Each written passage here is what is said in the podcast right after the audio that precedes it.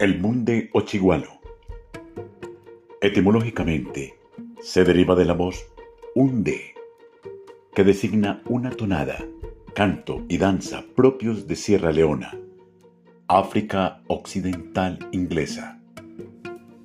La forma que allí se halla vigente, grabación que conocemos como del año 1962, Mongeri y Expedición Colombo-Británica, difiere un poco del canto del litoral pacífico, que se acerca más al currulao y que conserva el nombre de bunde, solo como forma de canto utilizado en los velorios de niños negros y que tiene carácter de canción lúdica. La denominación de bunde se extiende también al festejo fúnebre y al rito completo que lo informa numerosísimas canciones del repertorio de este litoral, que son cantos del folclore lúdico, rondas de juego, se bautizan con el nombre de bundes. Así, el chocolate, el punto, el trapicherito, el florón, la pelusa, jugar con mi tía, adiós tía Coti, el laurel, etc. Cuando estos cantos ya no pertenecen al repertorio de los juegos infantiles, es decir, al tema lúdico, sino que se aplican al festejo de funebría de negros adultos, recibe el nombre de chigualos. Sin embargo, como es frecuente en la informalidad de las nomenclaturas tanto de este litoral como del Atlántico, lo que en algunos lugares se llama chigualo, Buenaventura por ejemplo, es sencillamente un bunde. Y lo que en otros sitios se llama bunde, Antioquia en límites con Chocó y algunos lugares del Cauca, es propiamente un velatorio de adultos o chigualo. Pero, como hemos observado, la base rítmica es la característica de la tonada tipo, el currulao. Por ello, el instrumental más adecuado y más usado en todos los aires negros típicos es el ya mencionado para el currulao. Marimba de chonta, con unos macho y hembra, bombo redoblante y guasá. El velorio de niños recibe muchos nombres. Bunde, chigualo, gualí, velatorio, mampulorio, angelito, angelito bailao, muerto alegre, etc. Roberto Velázquez, compilador del folclor negro, nos dice, Muerto el niño, se lava y se viste con su traje más pomposo, palma y corona, regalo de los padrinos. Se levantan airosas entre encajes y flores de heliotropo, rosas blancas, claveles y mano de león. A falta de estos adornos, aparecen los gallardetes de papel plateado, lazos de variados matices. De la palma cuelga un adorno largo que servirá a la madrina para salir del purgatorio. Complementa el vestuario la flor del pico, símbolo de la inocencia.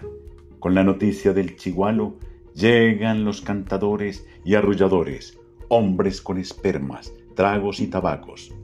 Cenan y comienza el velorio de canto, romances, arrullos, etc. Cuando se cansan recurren a los juegos. En ellos interviene toda la concurrencia. Se empieza con la mulata, o buluca, el florón o el carpintero. En estos juegos hay gritos, carreras, saltos, cantos, murmullos, aplausos, voces.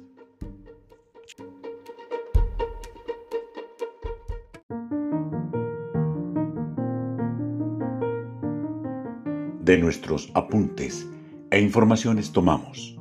El bunde es un rito fúnebre, una forma de culto a los muertos, en el cual el dolor, por la pérdida del ser querido, se va transformando en motivo de regocijo, en alegría, a causa de la entrada del alma del niño muerto en el reino de los espíritus.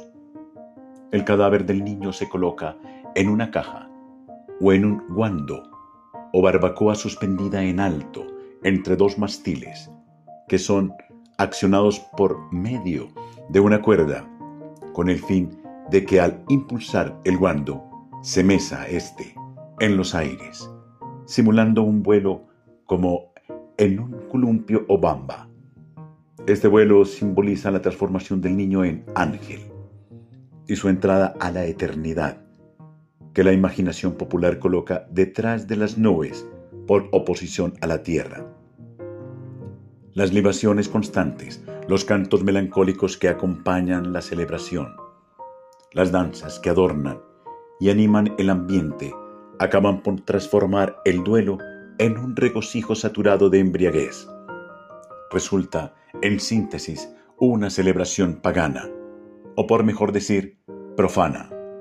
En la casa del muerto se reúnen las gentes del lugar, al llamado del cacho o de la bonga o del tambor denominado llamador, que en forma intermitente resuena, convocando amigos y deudos.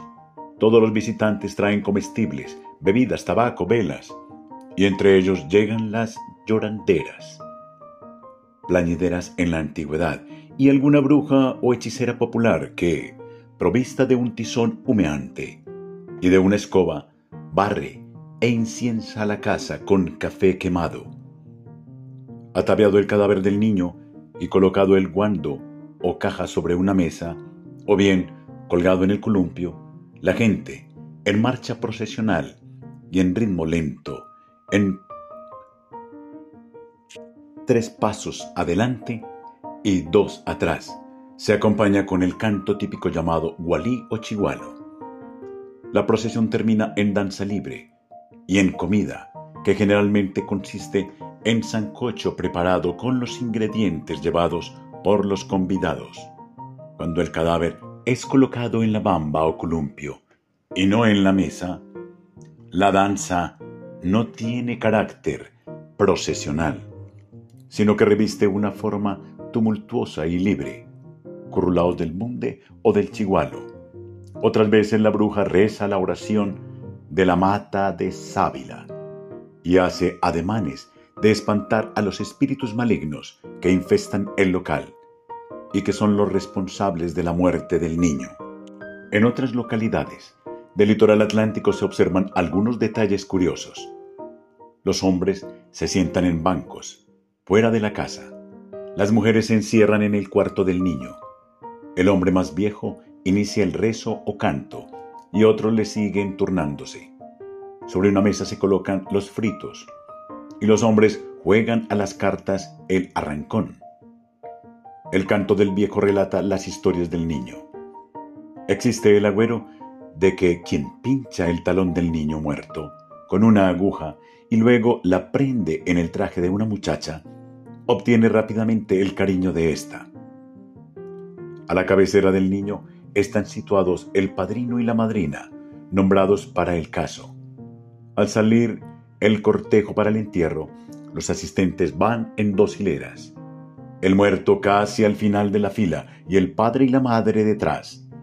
El cajón o guando se pinta de cal, para simbolizar la blancura de la pureza e inocencia. En otras regiones el cajón va adelante, llevado por niños en procesión semejante, pero los hombres de un lado y las mujeres del otro. El padrino cava la fosa, turnándose luego con los más allegados, pero nunca con el padre o la madre. El entierro se hace en la propia tierra de los padres o en la de algún amigo que la tuviere. En Sabanas de Bolívar, en el Alto Sinú, el rito se llama muerto alegre, por la razón que sigue. Va el muerto, adulto o niño, en la caja fúnebre pero la desigualdad del terreno en los campos hace que los cargadores se inclinen frecuentemente. Al ladearse el cajón, la cabeza o los pies del muerto golpean las paredes del cajón, o bien las piedras que se han colocado dentro de éste con este fin. Ruedan y golpean también la caja. Entonces alguno dice, el muerto está alegre, y comienzan todos a beber y aún a bailar. Si el terreno es plano y no se presta para que se produzcan los golpes de la piedra, las gentes hacen ruido para imitarlos y cantan enseguida cuando el trayecto entre la casa y el lugar del entierro es muy corto, el desfile se hace en marcha de tres pasos adelante y dos atrás para dar tiempo a la bebida y al canto.